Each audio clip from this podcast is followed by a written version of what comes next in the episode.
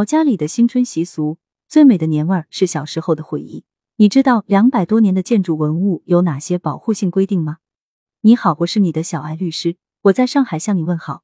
今年你在哪里过年呢？我今年在上海过年了，没有回老家。我老妈在视频里跟我们兄弟姐妹四个说，今年都别回来了，我们老两口刚刚阳过，还在恢复当中。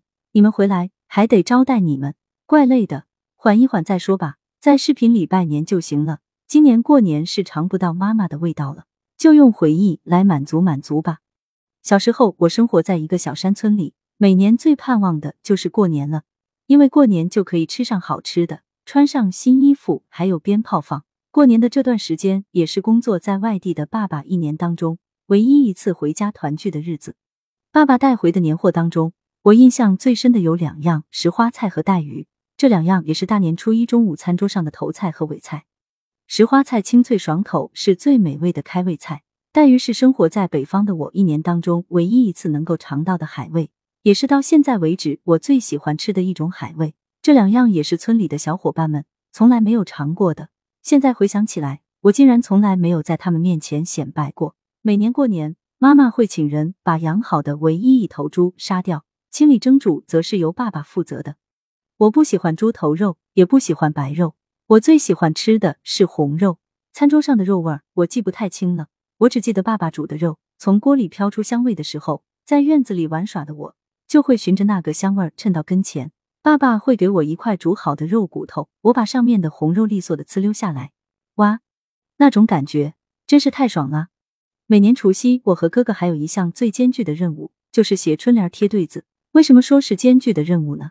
因为我们家需要贴对联的地方实在是太多了。我们家祖上在康雍乾盛世时期，曾经是县城里边得丰庆绸缎庄的掌柜的，所以在村子里边盖了一连五进的大四合院儿，院子跟院子有角门相通，我们当地叫做二门。现在保存完好的就只有我们家这一个大院了，其他四进大院都只剩下地基了。我们家的正房是窑洞，一共四间，坐北朝南。从东往西的外观格局是卧室窗台、堂屋门、爷爷堂。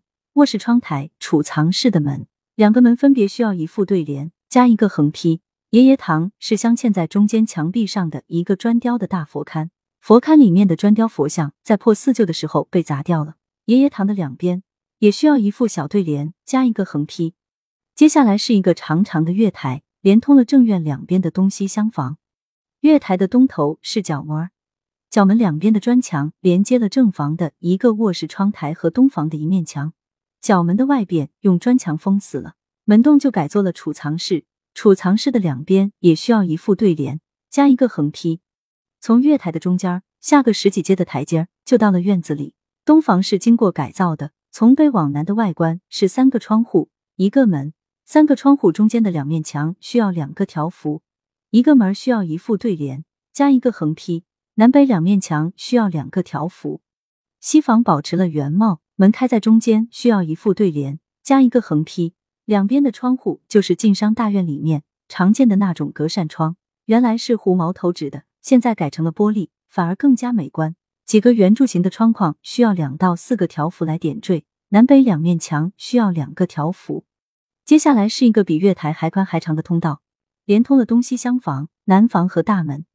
大门开在西头，外观看起来大方、气派、富有。不要说在村子里面，就是在整个县城里面，也是数一数二的。在我们山西晋商云集的县城，首推齐太平，就是晋中地区的祁县、太谷、平遥。我们这个小山村号称小太谷，属于晋中地区的寿阳县。大门靠里的门厅占地五六十个平方，用两根柱子支撑，需要贴一副长长的对联。大门外面的垂花门厅。遮盖了一大半的台阶儿，也是有两根柱子支撑，需要一副长长的对联。柱子上面的额放是精美的镂空木雕，横幅配不上它，需要配四个大字。买那种专门用来写大字的彩纸，毛头彩纸，挂起来之后随风飞扬，就像飞舞的风筝。木雕上面静态的花鸟鱼虫也变得生动起来。大门需要一副对联加一个横批，横批上方是两个凸出来的圆柱形的木门头。上面雕刻的是精美的莲花瓣，需要贴一对方块字。大门楼的南墙和南方的西墙连通了一个王八台，每逢婚丧嫁娶，就会请戏班子吹吹打打，两面墙上都镶嵌了一个砖雕的小佛龛，各需要一副对联加一个横批。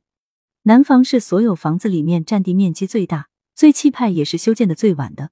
它的正面全部都是木结构，不见一块砖，只有两边的耳房是青砖半墙做底，两边的耳房凸出来的部分连起来，在中间形成了一个宽大气派的过亭，有三个耳房那么大。